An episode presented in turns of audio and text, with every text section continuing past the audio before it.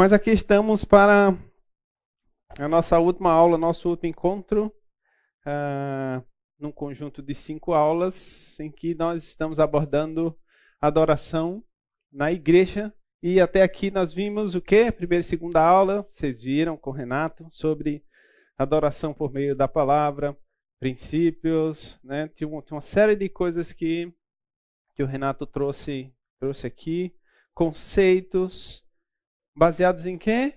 No que tem que reger as nossas vidas. Né? Por isso, começando com a palavra. Depois nós vimos a adoração na igreja reformada, mais uma visão histórica, que, que aqueles homens ali que estavam reformulando todas as coisas a partir da palavra de Deus, como eles colocaram também ah, nesse horizonte a parte musical. Nós vimos semana passada a adoração dentro do contexto contemporâneo, que da minha perspectiva, não sei da sua, mas da minha, é o momento mais complicado, dado o tanto de coisas e opções que nós temos uh, na palma da mão. Nós somos influenciados por diversos tipos de informações em todos os níveis e como a gente uh, torna isso, no nosso contexto, alvo da adoração ao Senhor e por fim chegamos com esse tema né, de hoje: impactos de uma igreja que adora. Antes de entrarmos propriamente no, no tema, uh, eu gostaria de fazer um adendo aqui na nossa aula sobre a adoração na reforma.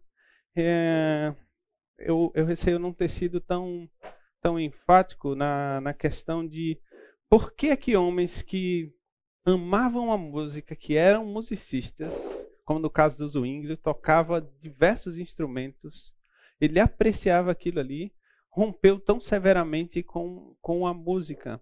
Então só queria fazer esse adendo aqui para fechar com vocês.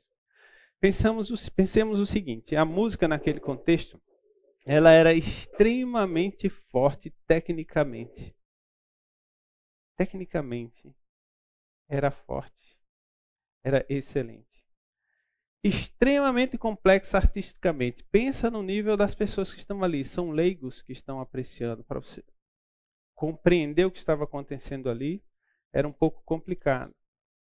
Extremamente eficiente emocionalmente.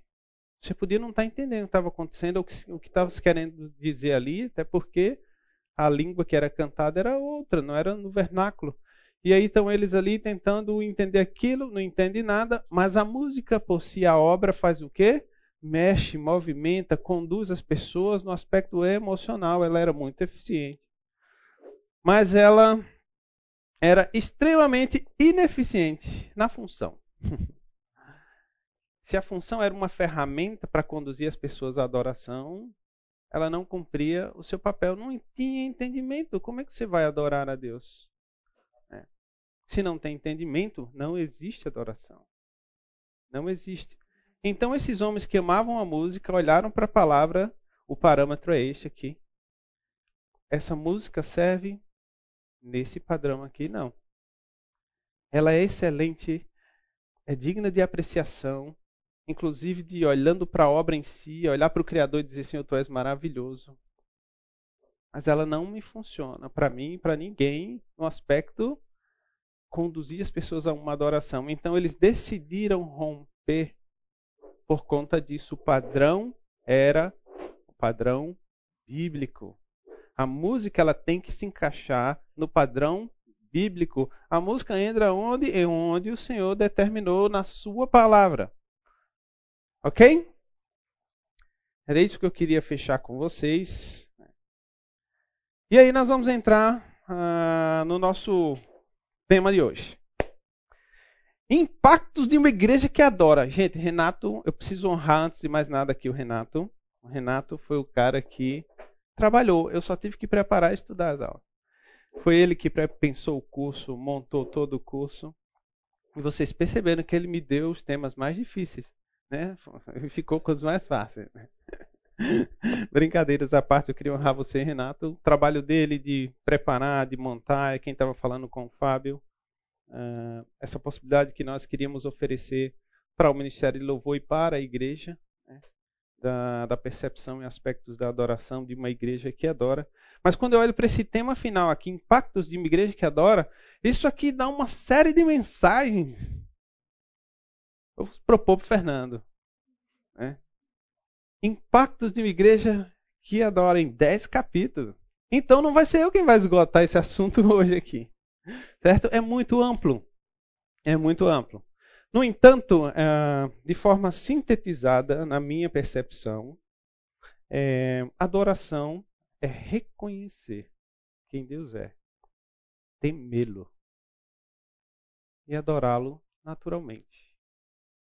É reconhecer, ter medo dele. Ter medo dele. E quando eu falo isso é porque o temor do Senhor é o princípio, está né? Tá lá em Provérbios 1,7, e a gente acha que não é reverência, respeito, é tudo isso, é ter medo mesmo também. Quando você vai olhar a palavra no original, ela não foge desse conceito. Porque senão a gente banaliza. E aí, Deus, beleza com você aí? Você é meu passa. Não. Com ele a gente não brinca. Eu tenho que temê-lo. E adorá-lo naturalmente. Ah, pensando num, numa estrutura macro do que seria uma adoração, para mim isso está debaixo de um guarda-chuva. Tem lugares aqui mais na frente. Então. É... Eu gosto muito de um conceito bíblico que para mim responde muitas coisas. Deus ele é simples, é... que é o se e se. Deus funciona assim: se, se. Você vai para onde? As consequências também. Se e suas consequências, se e suas consequências. Do que, que eu estou falando? Quando Deus criou o homem e a mulher, colocou lá né, no jardim, na verdade Deus criou o homem primeiro e deu uma ordem para ele. Você cuida disso aqui, está à sua disposição, você se alimenta disso, é seu e eu ainda estarei aqui com você. Né? Agora, tem uma coisa que você não pode fazer. Deus colocou ali o conceito da obediência. Cara, estou te dizendo que isso aqui é muito bom. Obedece, tudo certo. Se você desobedecer, tudo errado. O que é que apareceria? Bem-vindos à morte. Foi que o homem escolheu? Estamos nós aqui por conta disso. Né? Se e se. Você lembra o que aconteceu com Caim? Caim ofereceu um sacrifício igual ao seu irmão? Não. Do irmão dele foi aceito. O dele? Não. Não foi aceito. E o que Deus fala para ele? Gênesis 4, 7. Caim, você está de cara feia. Se você fizer o que é certo, opa, ele tinha o parâmetro do que era certo. Como? Não sei, mas ele tinha. Se você fizer o que é certo, não será aceito. Se e o segundo se, mas se você não fizer, saiba que o pecado está à sua frente. Queridos, ou nós amamos e abraçamos a Deus, ou nós abraçamos o pecado. Não existe alternativa. Deus é simples assim. Se, se. Só que as consequências, elas existem. Mas o que, é que isso tem a ver com o tema de hoje, né? Tá meio estranho. Vamos chegar lá. É que eu penso o seguinte: toda a sua decisão voltada para a vontade de Deus na sua palavra, se você anda nos caminhos do Senhor, se você abraça o que ele diz, se você se empenha em obedecer, se você insiste em matar a você mesmo por amor ao Senhor e à sua vontade, isso é adoração. Isso é adoração. E as consequências boas acontecerão. Agora, se você não tem o conceito, insiste em brigar com Deus, ah, querendo manter o que você acha, o que você pensa, conduzindo sua vida, sinto muito as consequências disso também virão. E eu sinto dizer, não serão boas, serão desastrosas. Exemplificando tudo isso, tem um capítulo na Bíblia que, sabe aquilo que você lê, lê, lê, e, e quando você volta, você fala, como é que eu nunca vi isso? Que me impactou profundamente. Eu li uma vez para o coral, quase eles vão embora só eu lendo 68 versículos, mas eu não vou fazer isso com vocês hoje. Mas eu queria exemplificar. Esse capítulo, Deuteronômio 28, Deuteronômio 2,8. Para você memorizar e ler em casa, ok? Deuteronômio 28. O Senhor está falando 14 versículos primeiros. Queridos, é tanta bênção em 14 versículos, você nem acredita para o povo. Um exemplo, versículos 1 e 2. Se vocês ouvirem atentamente a voz do Senhor, sua palavra, seu Deus, tendo cuidado de não só ouvir, mas guardar todos os seus mandamentos que hoje lhes ordeno, o Senhor, seu Deus, exaltará vocês. Quem exalta é o Senhor, não é a gente, né? Ele faz a coisa acontecer. Se ouvirem a voz do Senhor, seu Deus, sobre vocês virão e os, alcançar, os alcançarão todas estas bênçãos. E aí você vai lendo até o final do versículo 14, ó, bênção, bênção e bênção. Por exemplo, tem mais bênção aqui, ó, versículo 9. O Senhor os constituirá, constituirá para si um em povo santo, como prometeu com juramento, se guardarem os mandamentos do Senhor, seu Deus, e praticarem, gente. Tiago 1 fala isso. Andarem nos seus caminhos. O Senhor os porá por cabeça e não por cauda, e só estarão em cima e não debaixo, se o quê? Obedecerem aos mandamentos do Senhor, seu Deus, que hoje lhes ordeno para guardar e cumprir. Só bênção, mas você tem que dar ouvidos à voz do Senhor e à sua palavra. O parâmetro é esse. Se você estiver comigo, o que, é Jesus falou? Aquele que comigo não ajunta. Simples. A fórmula é simples. Aí, fio, como diz na minha terra, aí, fio, se você fizer a escolha errada. É somente do versículo 15 ao 68, desgraça. Gente, é tanta. Você não acredita no tanto de maldições que existe ali, ao ponto de dizer assim: vocês serão cercados e não terão o que comer, e vocês comerão a carne dos seus próprios filhos. É pesado. Aí quando você olha a história do povo de Israel, adivinha o que, é que aconteceu? Chegaram a esse ponto? Por quê? Se apoiaram em si mesmos. Abandonaram o si que vale a pena. Olha só. Porém, se não derem ouvidos à voz do Senhor, seu Deus, deixando de cumprir todos os seus mandamentos e os seus estatutos que hoje lhes ordeno, então virão sobre vocês e os alcançarão todas estas maldições. Aí você lê até o 68, lê mesmo. Você temer ao Senhor. Versículo 45. Todas estas maldições virão sobre vocês e os perseguirão e os alcançarão até que vocês sejam destruídos, porque não ouviram a voz do Senhor, o seu Deus, para guardarem os mandamentos e os estatutos que ele ordenou. Para mim, isso é um, uma ideia macro do que é adoração: é você obedecer. Porque se você obedece ao Senhor, você está anulando você. E aí entra a nossa luta. Porque a força nossa né, do pecado está aqui. O que eu acho, o que eu penso, a minha cosmovisão, ela está acima de tudo e de todos. Não. Esse é um si errado. Você quer adorar a Deus? Guarda os mandamentos. Estuda a sua palavra. Obedece. Mais do que isso, pratica. Aí acontecerão implicações de quem está te observando pode ser convidado à adoração. E aqui eu começo a entrar na proposta do tema, que eu, considerando essa ideia macro de, de adoração, eu não vou esgotar esse tema. Ah, tem outros versículos, né? Se não tiver cuidado de cumprir, eu esqueci de passar para vocês, porque não deram os ouvidos, mas é a mesma, a mesma coisa. Eu queria pensar em dois aspectos do que envolve a adoração, essa vida de obediência a Deus, de guardar os seus mandamentos, de andar com o Senhor, de insistir em matar a você mesmo, a mim mesmo, para quê? Para que o nome do Senhor seja visto, seja glorificado, seja exaltado através de sua vida e você desfrute das bênçãos e da prosperidade do Senhor. A propósito, essa é uma palavra nos nossos dias evitada bastante por nós cristãos, prosperidade. Por quê? Porque naturalmente nós lembramos da teologia da prosperidade, que faz de Deus um capacho seu, né? Deus é o seguinte, você tem que me dar porque eu sou filho do rei, você é o rei, então me dê. Isso não existe. Mas essa é uma palavra que é prometida. Você lê aqui os 14 versículos, você vai ver prosperidade. E você vai barganhar com Deus? Barganhar com Deus é entrar no outro si. É você se sujeitar à vontade dele andar dentro da vontade dele. E naturalmente é ele quem faz a coisa acontecer. E que prosperidade você está buscando? Um Porsche na garagem? ou as bênçãos espirituais que já estão disponíveis em Cristo Jesus, como está escrito lá em Efésios. Eu acho que essas são bem melhores. Enfim, a prosperidade sim acontece. Mas pensando nos aspectos aqui do, de um impacto na adoração, na vida da igreja, eu queria abordar esses, esses dois, essas duas coisinhas simples aqui.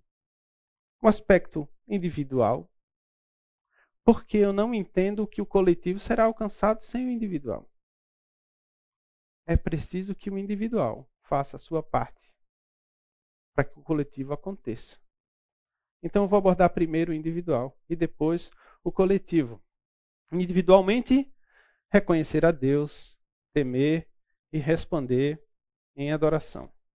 Uh, eu penso que nós precisamos, como ser, na prática, estarmos envolvidos, inseridos no conceito do entendimento e devoção.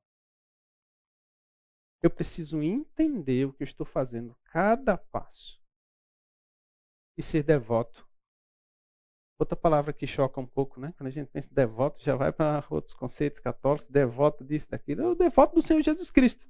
O que significa devoção? Devoção não nos impacta tanto. É o que eu falei, se ouvir, obedecer, amar ao Senhor sobre todas as coisas, com toda a sua força, com todo entendimento, não é assim que tem que ser? Entendimento, eu tenho que saber o que Ele quer de mim. Vamos pensar um pouquinho sobre isso. Olha esse texto. Quem subirá ao monte do Senhor? Quem há de permanecer no seu santo lugar? O salmista faz duas perguntas, certo? Quem? Quem é que pode subir ao monte do Senhor? E ele vai além. Não só subir, mas quem pode permanecer lá. Se nós olharmos para a nossa condição de pecadores, a resposta já é certa. Ninguém. Nós somos desqualificados. Certo? Mas por causa de Cristo nós sabemos o que aconteceu e que pode uh, e que nos permite adentrarmos o lugar santo do santo, a presença de Deus, né? com ousadia, como nos chama Hebreus. Ao que ele fala, a resposta: o que é limpo de mãos e puro de coração. Você quer adorar a Deus? Você quer sofrer um impacto na sua vida? Comece a olhar para suas mãos e para o seu coração. Ok?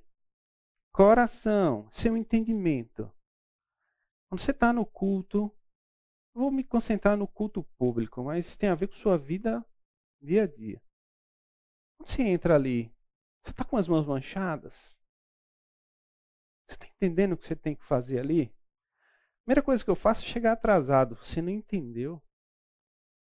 Chegar atrasado é desrespeito. Não é desrespeito? Quando você marca um encontro com alguém, você espera que haja atraso? Que com Deus a gente. Não, Deus é Deus, né? Isso é o outro si, isso não tem a ver com adoração. Eu chegar na hora. Porque tenho um compromisso com o Senhor juntamente com os meus irmãos. E a uma só voz eu preciso adorá-lo. Mas eu preciso olhar e durante a minha semana, como foi no meu trabalho? Eu estou com ódio de alguém, alguém me fez mal e eu quero matar. Eu menti. Minhas mãos estão limpas. Minha mente, meu coração puro. Se você quer subir ao monte do Senhor, chegar à presença dele, não tem. Você tem que passar por esse crivo aqui. Aí eu vou começar a agregar algumas coisinhas mais.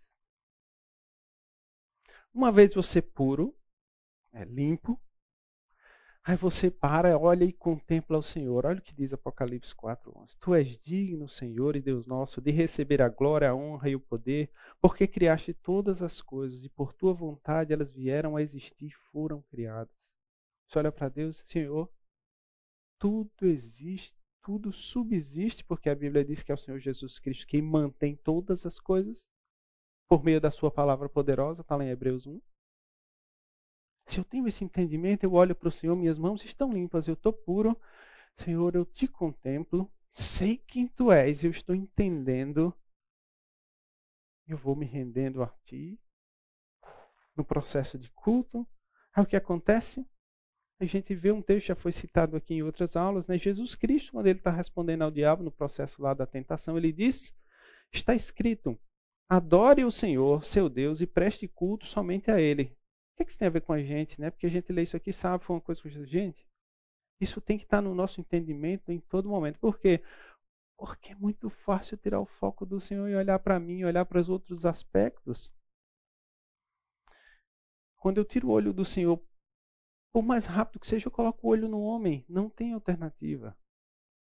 Então você está focado, Senhor Jesus Cristo, só o Senhor você vai adorar. Senhor, eu estou com minhas mãos puras, eu sei quem você é. Eu estou olhando para ti, não importa o que aconteça, no sentido de tirar o foco. O foco é o teu nome, a tua glória. Eu estou aqui pronto. E aí você vai para Romanos 12, você vai entender o que acontece com o seu ser, seu corpo. Portanto, irmãos, pelas misericórdias de Deus, peço que vocês ofereçam o quê? Você. Como sacrifício. Sacrifício é o quê? Qual o sentido dessa palavra? Abnegação, morte, o que mais? Isso tudo aí que vocês estão pensando. Sacrifício. Só que vivo. Cristo morreu, ninguém precisa morrer. Mas eu tenho que entender. Senão não vou ter culto. Não vai ter adoração. Eu estou com as mãos limpas, entendi quem é Deus, focado nele e eu tenho que entender o meu papel agora. Como é que eu respondo a esse Deus? Oferecendo para ele um culto, um sacrifício vivo, santo e agradável a Deus. Ele vai dizer: Esse é o culto. Você tem que entender, é racional. Você tem que entender o que você está fazendo. Entendeu? Pensa na prática. Vocês já estão avaliando, dizendo: Eu não sei se eu estou fazendo um culto autêntico ao Senhor a cada domingo. Porque eu, enquanto estudava, Senhor, tem misericórdia. O que, é que eu estou fazendo? E não vivam porque, ó, o foco, como é fácil desviar, e não vivam conforme o padrão deste mundo. Gente, o padrão deste mundo é o que a gente ama, é o que a gente quer, é o que a nossa carne quer, é o padrão desse mundo. Ele está dizendo, não. Mas por favor, olha como fala o texto. Deixem que Deus os transforme pela renovação da vossa mente. Quando a gente faz isso, sabe o si, quando eu me quando eu me coloco diante de Deus como um sacrifício vivo, santo e agradável a Deus, entendendo o que eu estou fazendo, o se acontece, eu vou experimentar. Experimentar o que, gente? Ainda que no âmbito das emoções, das sensações, é algo palpável. Experimentar a boa, agradável e perfeita o que? Vontade de Deus. Você vai experimentar. Você tem experimentado? Mãos limpas, compreensão. Tudo isso está aqui, ó, no meu culto, foco, meu corpo, Senhor. Está tudo aqui. E você vai experimentar. Experimentar. Aí vem um pouquinho mais, né? Por isso, recebendo nós um reino inabalável, retenhamos a graça pela qual sirvamos. Sirvamos está marcado porque algumas eh, versões traduzem como adorando a Deus de modo agradável, que você viu agora no versículo anterior, mas com, a, com acréscimo de com reverência e temor. Eu não estou diante de qualquer um, não. Mas não estou mesmo. O Deus Criador do universo como é que eu vou me portar diante dele? Tenho que entender tudo isso, mãos limpas, quem Deus é, foco. Estou aqui no temor. Eu preciso entender que Ele é Deus e eu nada sou. Vamos complicar. Sirvam, está sublinhado porque algumas versões traduzem como adorem. Adorem o Senhor com temor, que a gente acabou de ver. Aí ele acrescenta algo que para mim é um contraponto é um paradoxo, né? E alegrem-se nele com tremor. Você já se alegrou com tremor? Como é isso? Como é que você se alegra com tremor? Eu estou alegre. Pensa na nossa cabeça. Bom, eu uma vez falando também na devocional com o coral com esse texto, eu exemplifiquei da seguinte maneira: existe um animal que eu admiro demais, gosto demais de vê-lo na ação. No entanto, eu no meu sofá e ele lá, na TV, que é o tigre. Aquele animal impõe um respeito. Ele é lindo. Pode discordar, mas eu acho ele lindo. Forte, né? O prepara aquele salto, aquele, aquela força. Agora imagine a seguinte situação. você conheceu uma pessoa que tem um gatinho daquele de estimação. É um tigre, mas ele é domesticado, ok? Você sabe que ele é domesticado. E a pessoa, vamos lá conhecer? E agora você está aqui, vem aquele animal andando na sua direção com aquelas patas, né? Que a gente, né? O movimento fantástico. Você está ali assim, ah, que gatinho lindo! É assim que você vai para cima dele? Como é que você fica? Você não fica no misto de coisa? Pô, eu sei que ele é domesticado, então uma chance de eu sair vivo daqui. No entanto, toda essa força está aqui. Eu vou tocar nisso. Não pode tocar. Você está tremendo. Mas ao mesmo tempo você está. Cara, que experiência. Coisa fantástica estar perto de um animal tão. Estou falando de um tigre. E diante do Senhor. Como é que você deveria estar? É para eu ter essa alegria. Cara, Ele é o meu Deus, Ele me salvou. Ele me curou. É um impacto tremendo na minha vida, isso aqui. Mas eu tenho que saber quem Ele é. Ele não é qualquer um. Com Ele eu não posso brincar. Ele é Deus e não há outro. Ele criou todas as coisas que existem.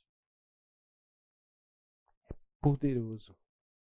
A nossa cabeça não consegue dimensionar, gente. Isso é ruim. Você já viu o tamanho das estrelas que existem nesse universo? Quando você vê o Sol desaparecer naqueles vídeos que todo mundo já viu assim, sua cabeça já não consegue dimensionar. E Deus fez tudo isso. Como é que é o seu culto? Esse impacto individual tem que acontecer. Quando eu estou nesse clima, grandes coisas acontecem porque nós vamos experimentar a boa, agradável e perfeita vontade de Deus, que não necessariamente é para a gente, mas pode ser para o outro, e a gente vai ver isso no próximo, uh, daqui a pouco, mais para frente. Agora veja só: tem perigos?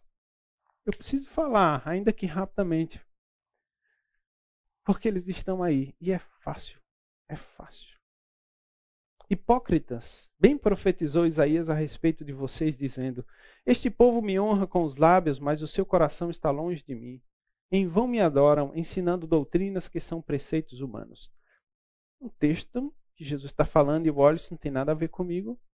Por quê? Porque isso foi feito para os doutores da lei, as pessoas que conheciam as Escrituras o Senhor está repreendendo. Gente, esse é um perigo real para mim e para você.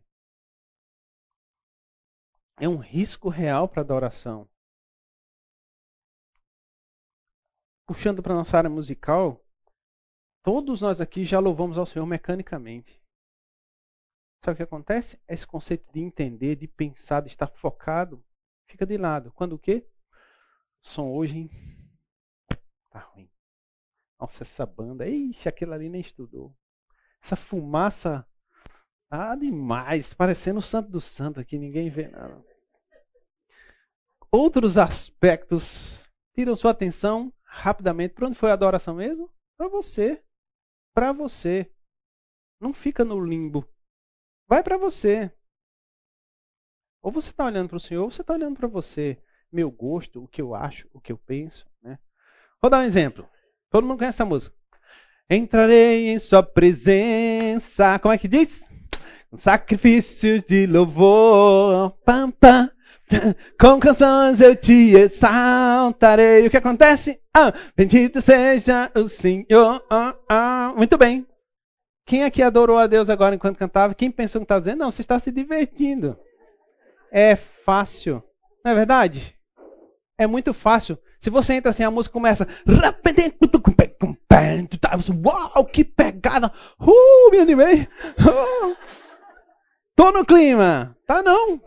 Não tá mesmo. Eu não estou dizendo que você não pode fazer nada disso.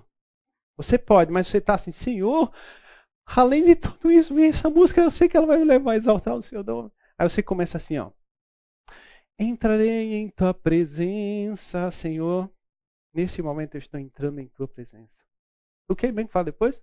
Com sacrifícios de o Senhor Romanos 12, 1 diz isso. Recebe o meu culto santo, vive agradável. Com canções eu te exalto, Senhor, é a oportunidade que eu tenho de expressar adoração e louvores ao teu nome por quem tu és. O que mais que diz a música?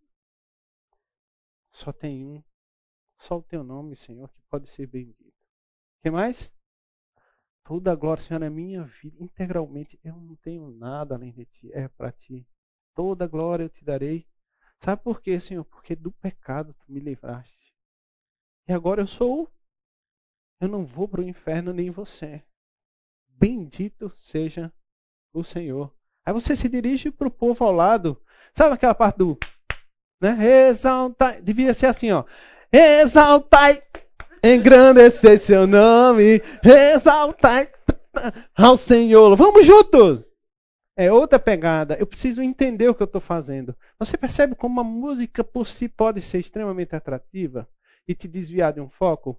Se eu não estiver entendendo, sabe, você acha que Deus está interessado nisso? Você acha que Deus não tem uma música de qualidade lá no céu?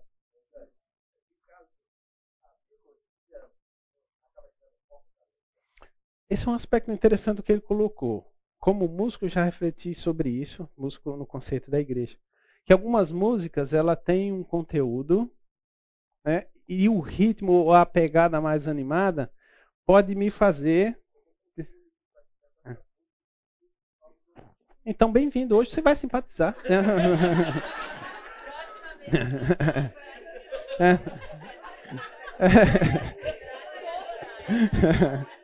Todo mundo de olho no PC no dia, ok? Eu também. PC, a resposta para isso você já me ajudou, está aqui. Um dos aspectos que eu fui levado a considerar é justamente esse versículo do alegrar-se com tremor. Isso não quer dizer que eu tenho que estar no culto com aquela cara de piedade o tempo todo. Entrarei, ó Deus, em tua presença. Não, irmão, estou não tem nada a ver. Eu posso estar exultante no Senhor. Gente, para para pensar. Você ia para o inferno sem alternativa. Você ia. E agora o Senhor transportou do reino das trevas para onde? Para o reino do Filho do seu amor. Você fez o que mesmo? Isso não é um motivo para eu me alegrar? Você ri e chora, ao mesmo tempo. É, eu chorar é uma coisa que eu não gosto. Né? Quase não faz. Mas é. Uh, tem um aspecto que eu sei da minha vida para onde eu estava indo. Acreditem, minha esposa sabe muito bem. O contexto de onde eu venho. Que Deus fez. Eu não tenho como. Não tenho como.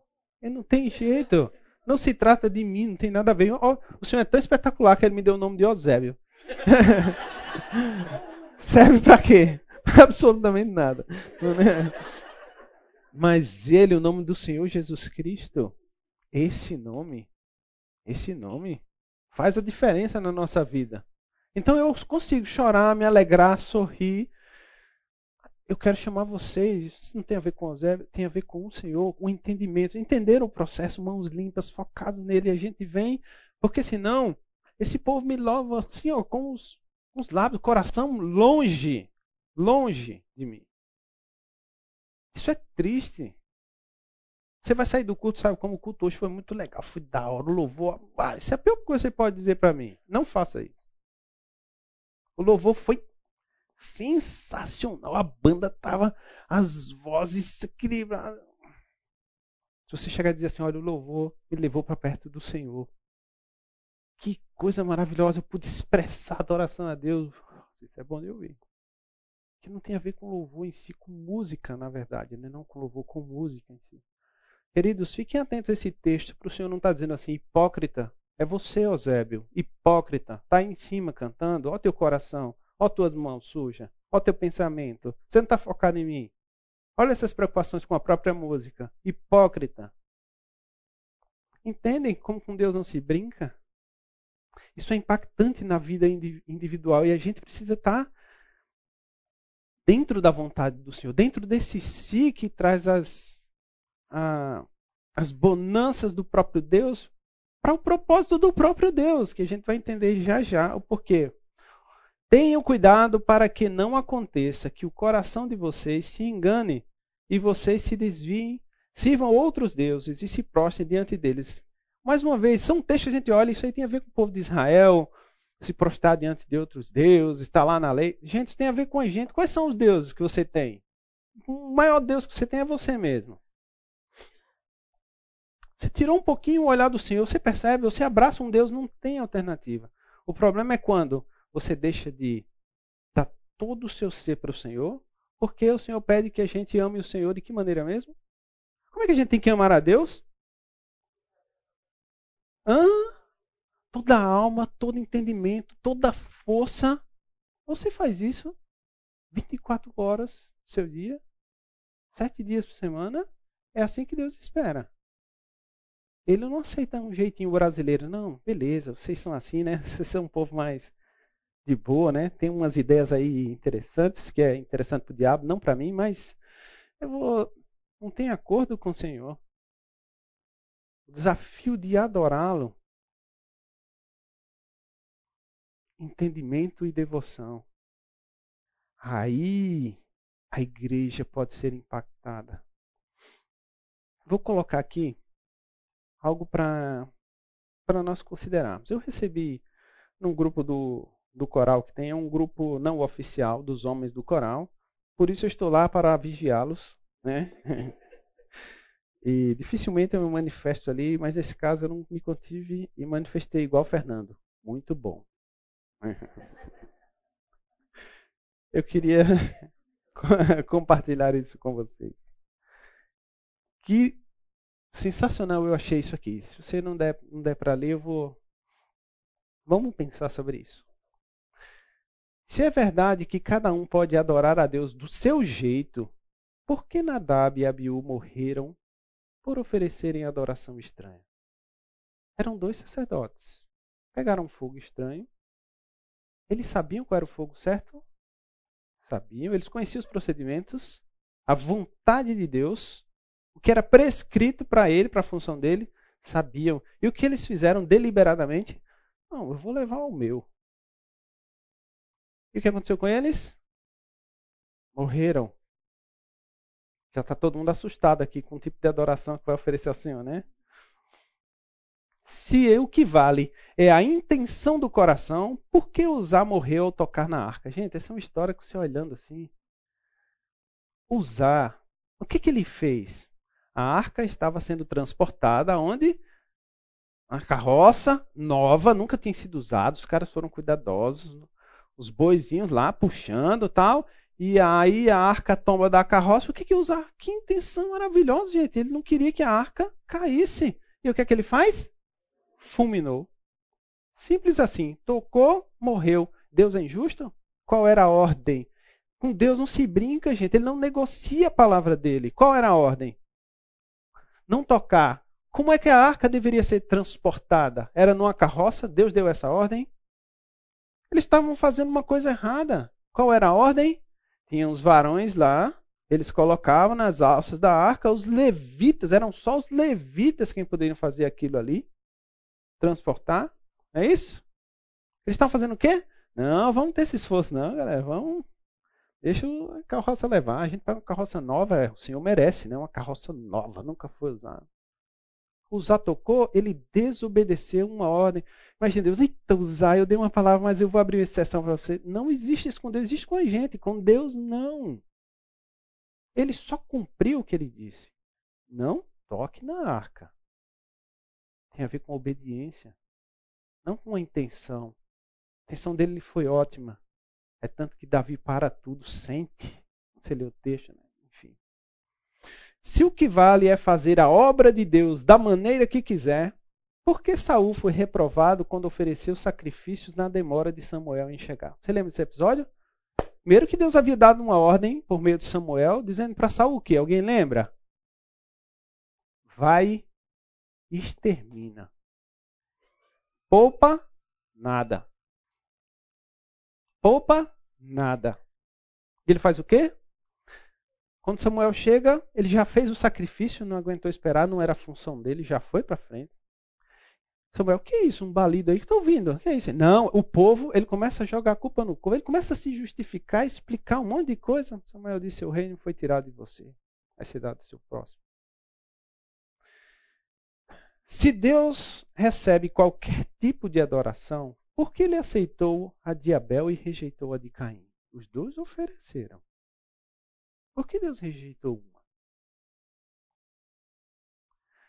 Não se engane. Tem atitudes que parecem corretas, mas Deus estabeleceu princípios que não podem ser mudados. O que está na sua palavra está e não vai ser eu nem você quem vai mudar. Ou nós andamos nesse si e adoramos a Deus em obediência, em submissão, mesmo quando dói. Você já viu a adoração de Jó? O próprio Deus dizer, ó, oh, eu não tenho inveja não, mas não sou um cara invejoso, mas de Jó. Por quê, gente? O próprio Deus fala para o inimigo: Você viu meu céu Jó?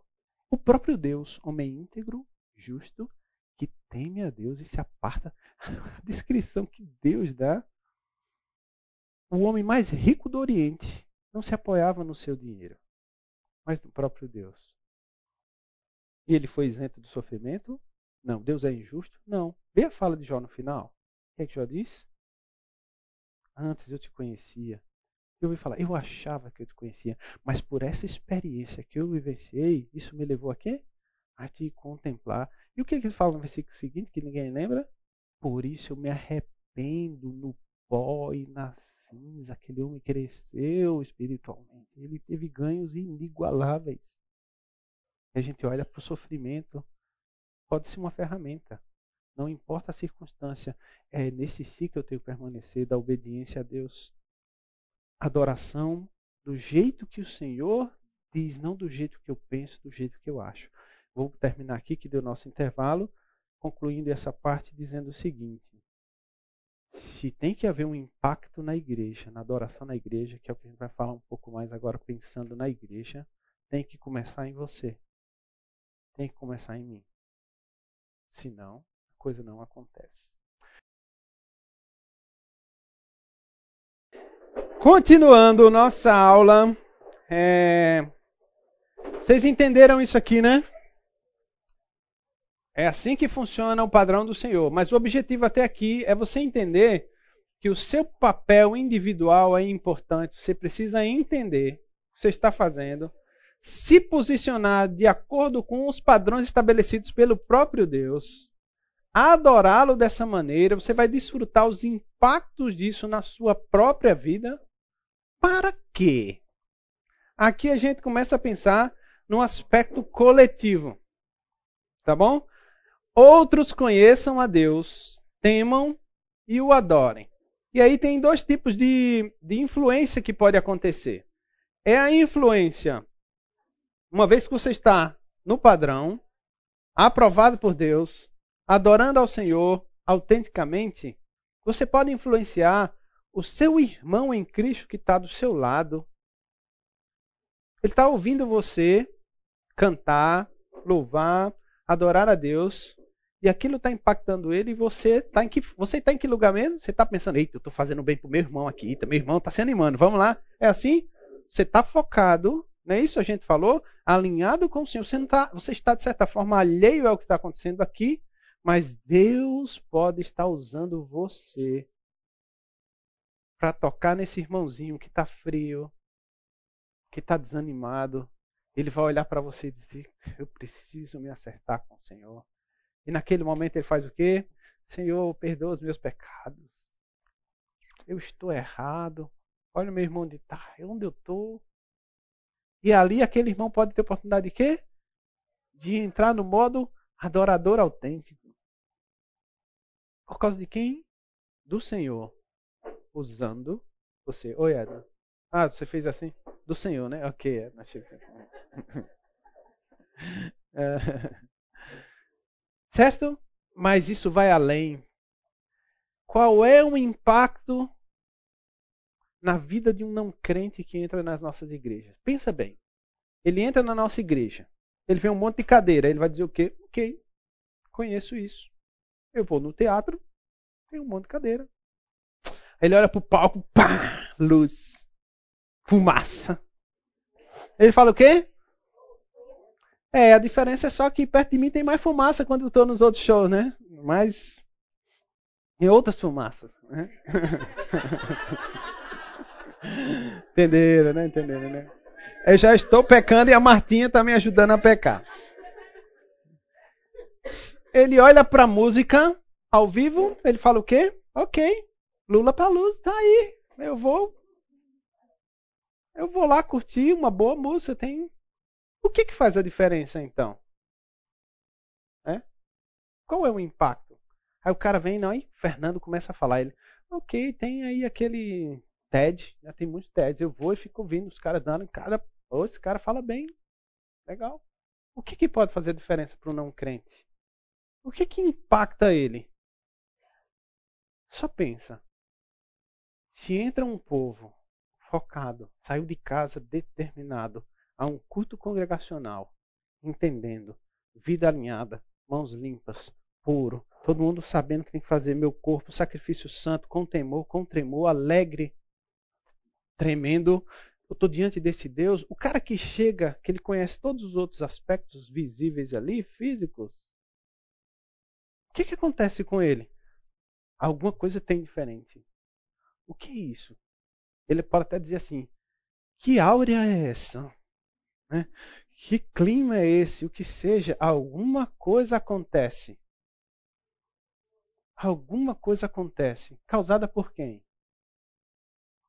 Você tem a noção só ouvindo assim, do seu papel na proclamação, e você só precisa adorar. Isso já vai impactar tremendamente. Então, se uma brasinha aquece a outra brasinha, que aquece a outra brasinha, que aquece a outra brasinha, nós podemos chegar um dia em que o culto estará tão fervoroso. E quem entrar vai fazer o quê? Vai se queimar. Uma vez eu estava num culto e o pastor, no meio da mensagem, obviamente ele pensou naquilo, mas pegou todo mundo de surpresa. Ele falou assim: apaga a luz. Ele estava falando sobre a relevância das luz, da, da luz é, nas trevas. Né? Apaga a luz. Aí, bom, a igreja no escuro. E ele continuou falando: Vocês estão me vendo? Não, esse aqui é um ambiente de trevas. Você não está me vendo. Está escuro. Esse é um ambiente de trevas. É assim que ela funciona. Você não vê nada. Acenda a luz, por favor. Pum! Vocês estão me vendo? Para onde foram mesmo as trevas? Quem é que contamina quem? Você já viu as trevas contaminando a luz? A luz, por menor que seja, o que, é que ela faz? Ela se espalha. Quanto maior o fecho, mais essa luz vai abrangendo aquele espaço, envolvendo aquele espaço. O que deveria acontecer quando alguém que é um filho do diabo, perdido nas trevas, entra no ambiente de culto autêntico ao Senhor.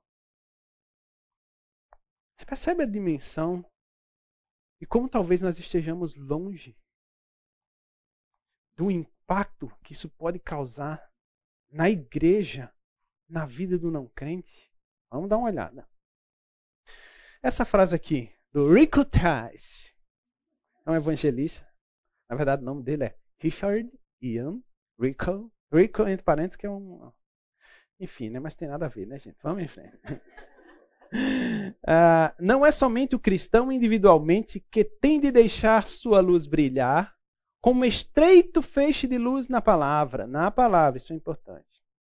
Cada igreja local deve ser farol, um grande e largo feixe de luz do evangelho que ilumina as trevas ao redor. Se uma luzinha se junta com outra luzinha e outra luzinha, essa igreja que é o corpo de Cristo deveria ser o quê? Um farol. Ela tem que impactar. E o impacto só vem quando a igreja entende o que é adoração e se porta desse modo. Olha esse texto, Salmo 117, o menor, menor salmo da Bíblia. No conceito judaico, eles já tinham no horizonte o quê? O proclamar para os de fora. Não era uma coisa assim, nós somos o povo de Deus, nós somos o clubinho aqui. Eles foram escolhidos por Deus para quê? Separados por Deus para quê? Eles tinham um papel. Você quer saber para quê? Fala com Fábio Gregório, é outro curso da escola bíblica. Você vai entender se eles cumpriram o seu papel ou não. Mas eles eram para apontar ou mostrar Deus para quem? Para as outras nações. E você vê uns salmos como esse aqui, Louvai ao Senhor, vós todos os gentios. Louvai-o todos os povos. Dentro do papel deles era esse: proclamar. fazer o Senhor, o único Deus, ser conhecido. Ele fala a respeito de Deus, porque muito grande é a sua misericórdia para conosco, a fidelidade do Senhor subsiste para sempre. Mas o menor salmo da Bíblia está lá, proclamando, estava no horizonte deles também. Isso aí. Ser uma ferramenta. E como é que você impacta os de fora? Sabendo o que você está fazendo dentro. Ah, o culto congregacional, em seus atos, nas suas orações e em seu louvor, era um testemunho dinâmico. Isso aqui, tanto no Novo quanto no Velho. O culto deveria ser algo dinâmico, que tem um direcionamento. Nós estamos aqui reunidos, não igual vocês estão reunidos aí, sem entendimento. Vocês pegaram né, o que Deus fala lá em Isaías, você vai ler lá, 43. O cara vai, planta uma árvore, com a árvore ele pega a lenha para cozinhar, tá? e sobrou um pedaço, ele faz o quê? Faz um Deus e se curva diante dele. Você não entende o que você está fazendo. Ele tem um entendimento apagado. Ele não sabe o que está fazendo. Nós não, nós sabemos o que nós estamos fazendo diante do único e verdadeiro Deus que criou todas as coisas. Você quer conhecer? Vem para cá, para perto da gente. Olha o que acontece no Salmo 100. Celebrem com júbilo ao Senhor quem? Todas as terras. A respeito de todas as terras, o que é que acontece? Sirvam, apresentem-se, saibam, entrem, rendam-lhe, bendigam. Tudo que está aqui não é referente ao povo de Israel só. É referente aos povos da terra. A respeito deles, eles falam aí no meio, ó. Foi ele quem nos fez e dele somos. Somos o seu povo e rebanho do seu pastoreio. Nós temos um papel, nós somos filhos desse Deus. Mas quanto a você, a vocês, povos de todas as terras, entrem em suas portas, bendigam o seu nome. Então, no horizonte, uh, do contexto do Antigo Testamento, sim, o povo de Israel precisava proclamar e anunciar quem era esse Deus quem era o único e verdadeiro Deus. Mas isso não acontecia só no Velho Testamento, no Novo Testamento também. Eles influenciavam. Olha que esse texto é interessante, né? maravilhoso. Diariamente perseveravam. Qual é essa palavra tem aí? Unânimes. Nós vamos falar um pouquinho mais sobre isso. Perseveravam unânimes no templo. Aí eles estavam fazendo o quê? Partiam o pão de casa em casa, significa o quê? Os elementos, ceia, comunhão, um jantar, tudo está acontecendo aqui. Ó, as suas refeições, eles faziam de que maneira? Com, com alegria e singeleza de coração, estava tudo ali envolvido, o quê? Louvando a Deus e contando com a simpatia de todo o povo. As pessoas estavam observando. Se existia a simpatia do povo, vocês acham que o povo estavam. Se, não, eles vão se reunir, vamos lá ver como é. Era no dia a dia. Estavam de casa em casa. Estavam nas refeições. Eles estavam apontando para Deus. Sabe por quê? Enquanto isso, acrescentava-lhes o Senhor dia a dia os que iam sendo salvos. Quem é que pode salvar alguém aqui? Você pode? Eles podiam salvar alguém? Não, a Bíblia diz que a fé vem de que maneira? Ouvir o quê? É o único jeito de ser salvo. É ouvindo a palavra de Deus. Significa que havia proclamação aqui. Eles estavam adorando a Deus na sua vida cotidiana, focados. E o que acontecia? Tem uma coisa diferente. Tinha um impacto acontecendo aqui. A igreja estava impactando. Por quê? Porque havia uma adoração genuína, autêntica, dirigida a Deus com gratidão, com louvores em tudo. Inclusive no ato de uma refeição. E as pessoas estão. É, deixa eu entender. O que está acontecendo? Você não sabe o que aconteceu? O que Jesus Cristo fez por você? Eu não sei como se dava isso, eu só sei que eles iam sendo salvos. E a gente tem uma experiência ali, né, em Atos de quantos que foram acrescentados num dia só? Três mil. É, sim, pouquinha gente, né? Tá esperando, gente, para encher nossa igreja. Encher por quê? Por encher? Deus não está nem aí para números. Números no sentido de lotar uma igreja. Né? Mas nós precisamos impactar.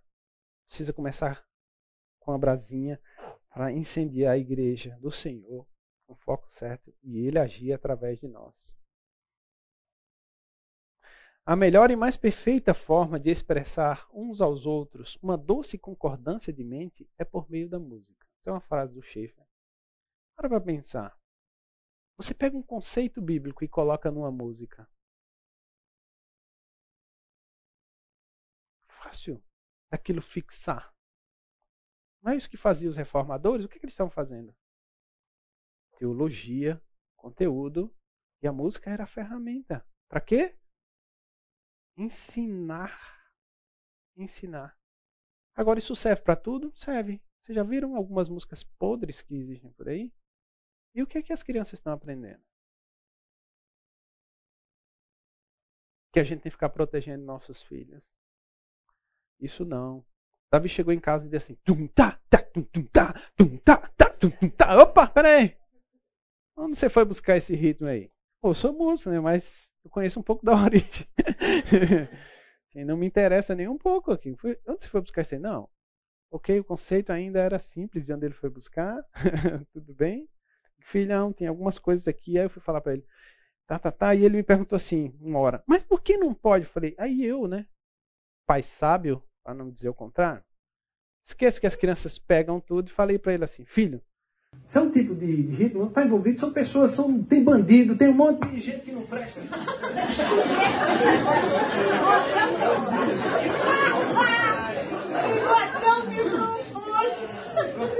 Não pode gravar. É, Acabou a bateria. Muito bem, eu vou gritar aqui. Aí, o que é que eu peguei Davi fazendo? Um amiguinho aqui na igreja. Tava num ritmo, brincando num ritmo parecido. O que é que Davi falou? Só tem bandido, gente.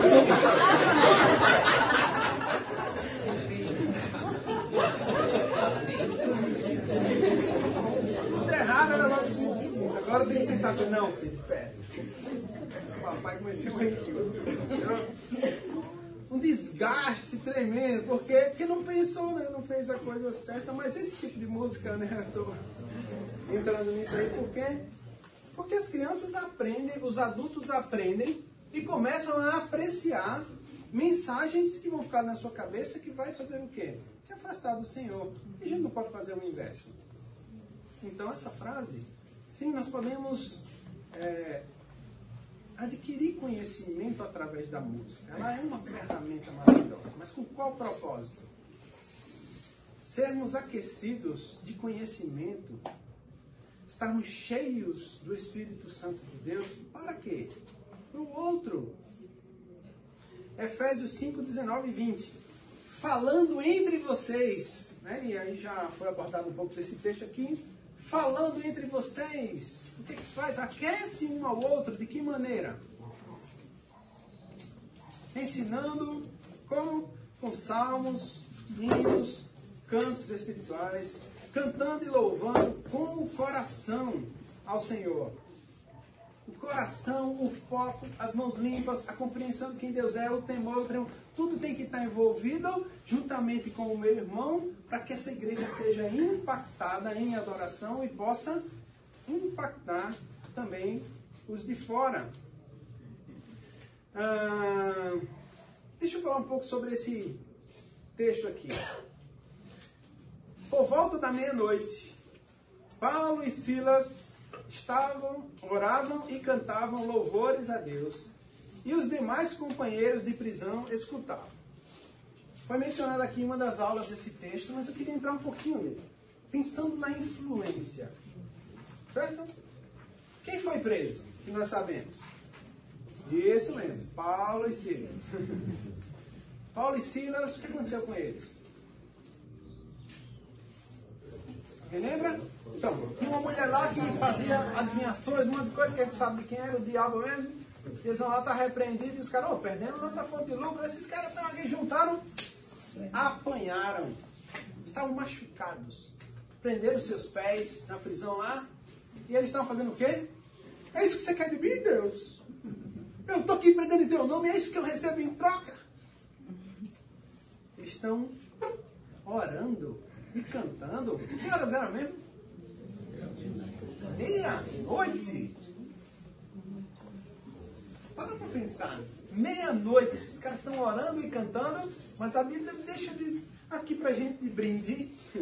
Não tem nada de brinde, tá? É a palavra de Deus. E os demais companheiros de prisão escutavam. Que companheiros? Os que estavam com ele, que foram presos? Eu não sei só. A Bíblia só fala que foi Paulo. Mas os companheiros de prisão, quem está na prisão é gente boa. Os bandidos Ok? Existem presos ali. E a Bíblia diz que eles estão.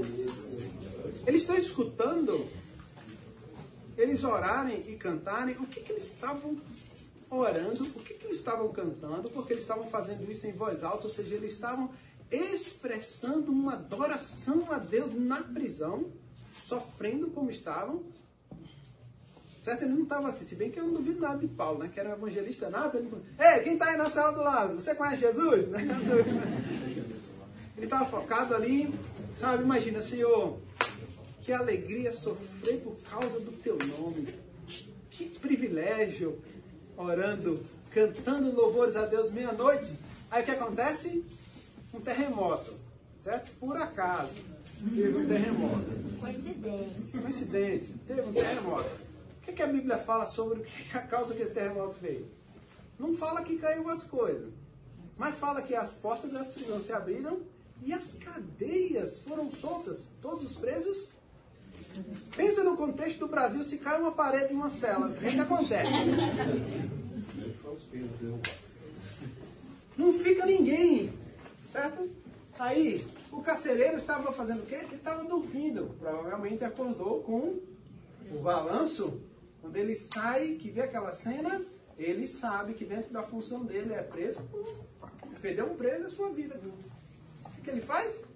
Fugiram todos, já pega a espada, eu não vou dar o gostinho deles matar, eu mesmo já vou tirar minha vida aqui. E Paulo diz o quê?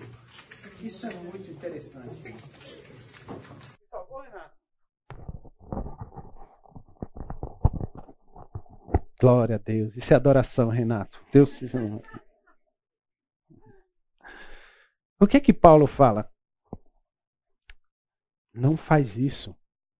Estamos eu e Silas aqui, é isso que ele diz? Estamos todos aqui? Todos? Por que é que aqueles presos não fugiram? Será que foi o impacto de uma oração autêntica, de louvores autênticos ao Senhor? Você tem ideia do que Deus pode fazer através da sua vida como igreja? Do impacto da adoração? As pessoas podem entrar aqui, perdidas, e dizer assim: daqui eu não saio nunca mais. E o que você tem que fazer? Obedecer. Adorar o Senhor com entendimento. Ser uma brasinha.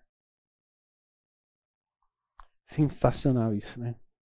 Que Deus maravilhoso. Ele usa, gente, todas as coisas. A fé cristã é uma fé que canta.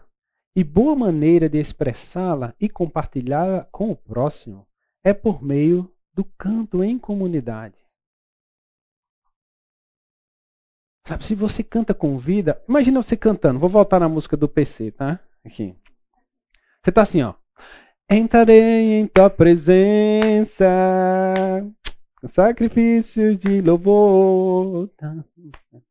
Com canções eu te exaltarei. Bendito. O cara que não é crente está do seu lado. Pensa nele. Que impacto que você causou na vida dele? Você pode ter causado um impacto, inclusive, negativo. Um dos livros que a gente está lendo, ele menciona de uma experiência que uma pessoa teve, uh, não cristã, de dizer assim: eu fui na igreja e as pessoas cantam de um jeito que parece que não creem no que cantam. Isso foi um retorno que eles tiveram de um não cristão. Canta sem crer. Porque a perspectiva dela é: estou indo numa igreja. Eles pelo menos vêm com isso, né? Eles adoram, tem um Deus. Uma boa maneira de expressar essa nossa fé, compartilhando com o próximo, por meio do canto em comunidade. Pensem nisso quando vocês forem cantar. Olhem para suas mãos. Entendam como estão. Temam a Deus. Tremam alegremente diante dele. Resultem nele.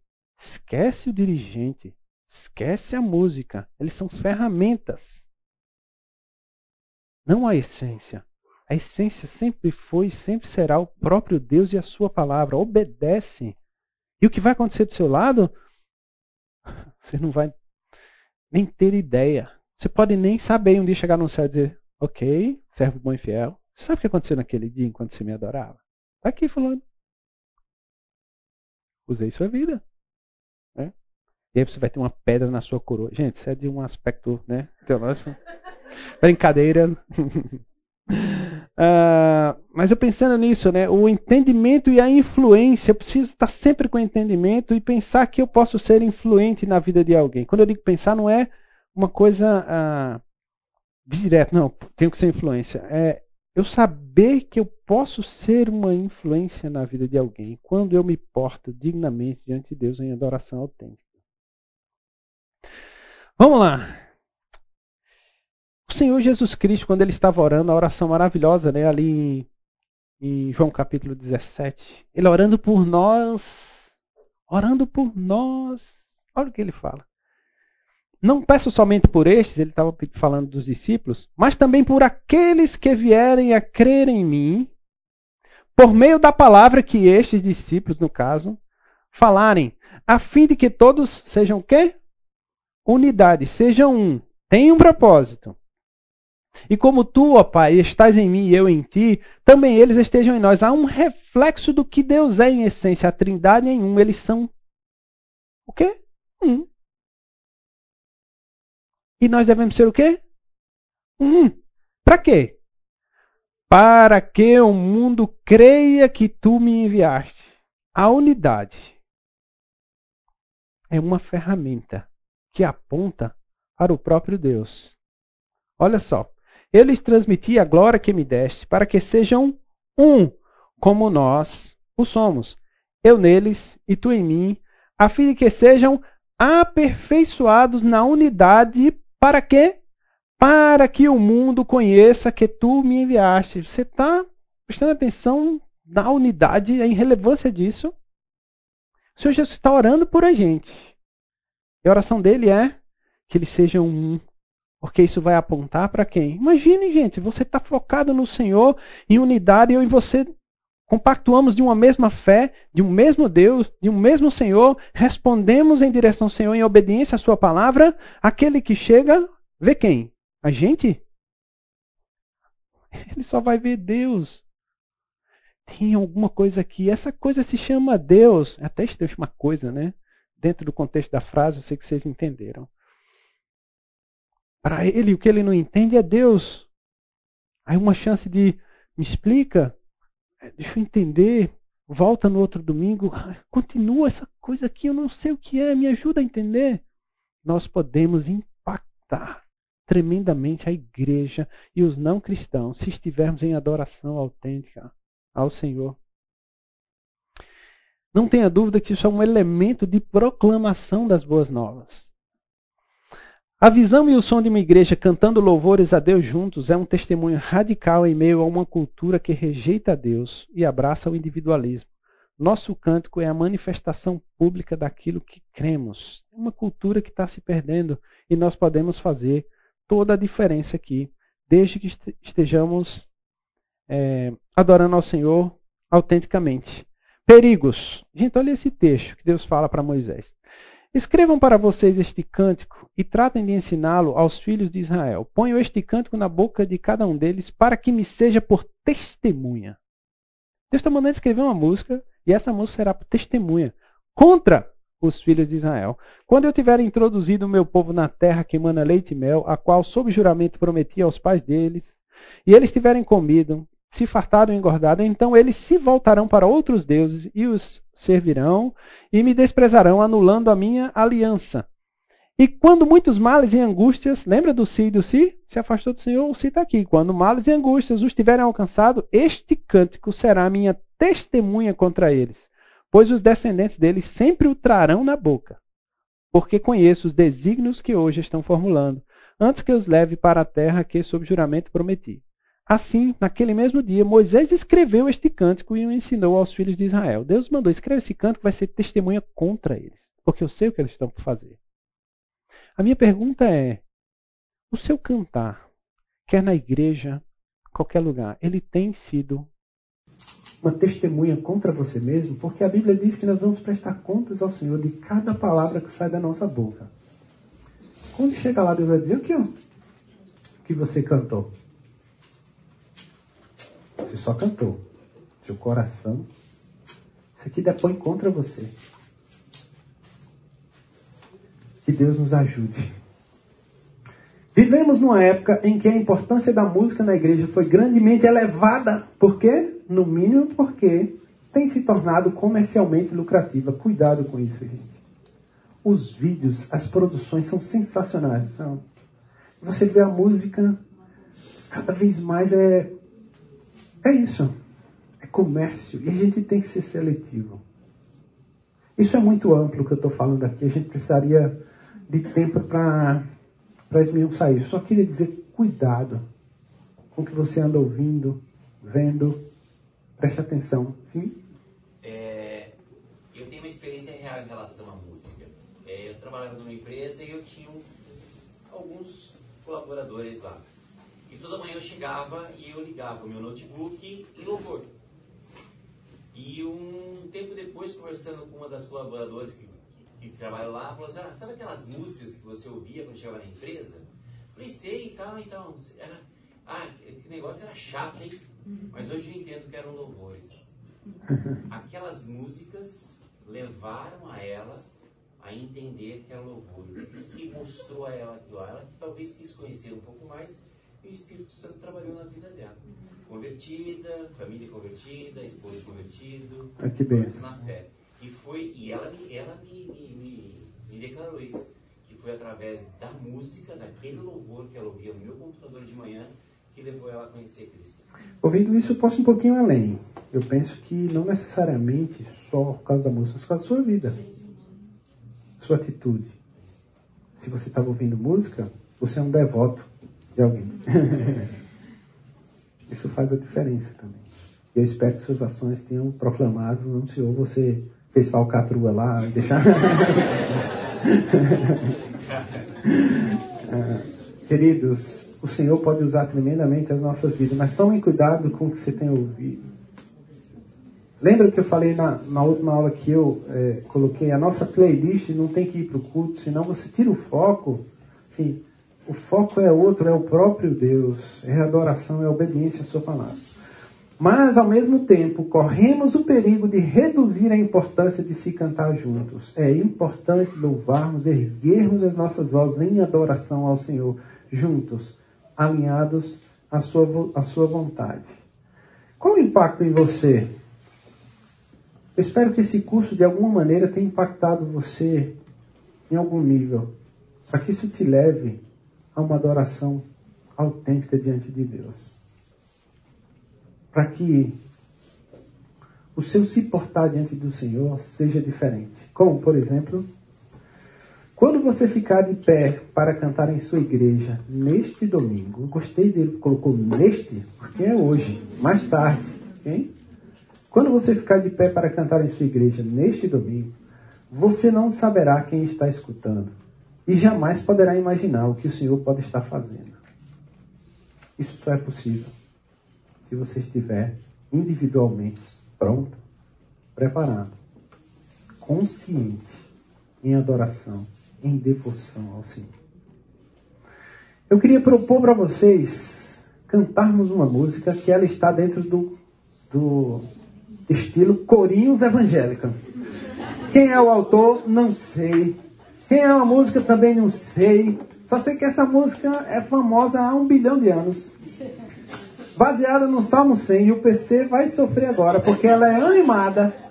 E eu vou cantar o Salmo 100 com vocês a capela, lembrando dos padrões da reforma protestante. Já lembraram dessa música? Celebrar com júbilo. Marina tá olhando assim, tipo, hum, não é da minha geração não. Fica tranquilo, Marina. Você vai aprender hoje. Ela é baseada no Salmo 100.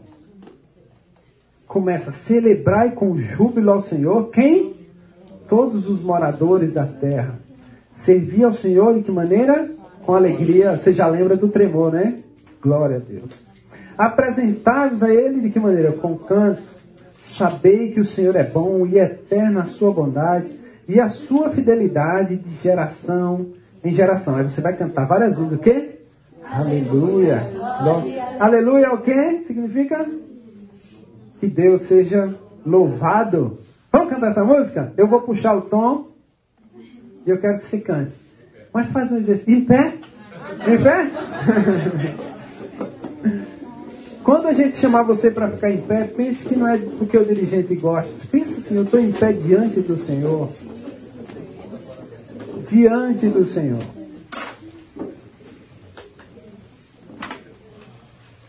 Vamos cantar juntos, a uma só voz. Escuta as vozes cantando. Que coisa maravilhosa que é o povo de Deus. Celebrando. Diz assim, ó. Celebrai com júbilo ao Senhor todos os moradores da terra. Servir ao Senhor com alegria e apresentar-vos a Ele com cânticos. Sabei que o Senhor é bom e o que? E eterna a sua bondade e a sua fidelidade de geração em geração. Aleluia, glória, aleluia. Aleluia, glória, aleluia. Aleluia, glória, aleluia. Aleluia, glória, aleluia. Celebrai com júbilo ao Senhor, todos os moradores da terra. Servi ao Senhor com alegria e apresentai-vos a Ele com cânticos. Sabei que o Senhor é bom e eterna é a sua bondade e a sua fidelidade de geração em geração.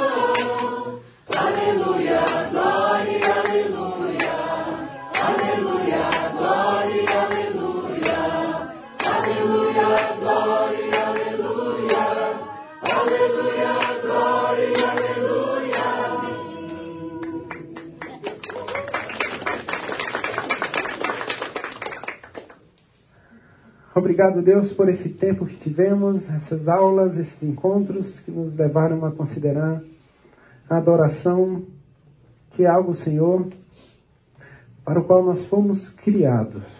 Nós somos adoradores. No entanto, Pai, nós aprendemos por causa do pecado a colocar como objeto da nossa adoração a nós mesmos, em vários aspectos, Senhor. Nós pedimos perdão a Ti. E pedimos que a Tua graça continue, Senhor, a ser derramada dia a dia, juntamente com as Tuas misericórdias, porque elas não têm fim. Para que nós, Senhor, olhando para Ti, observando a Tua palavra, buscando aprender, internalizar, obedecer, Senhor, aos Teus mandamentos e em tudo nos portarmos em adoração autêntica ao Teu nome. E com isso a Tua igreja será impactada tremendamente, Senhor. O avivamento só acontece quando nós damos atenção à Tua palavra, Senhor.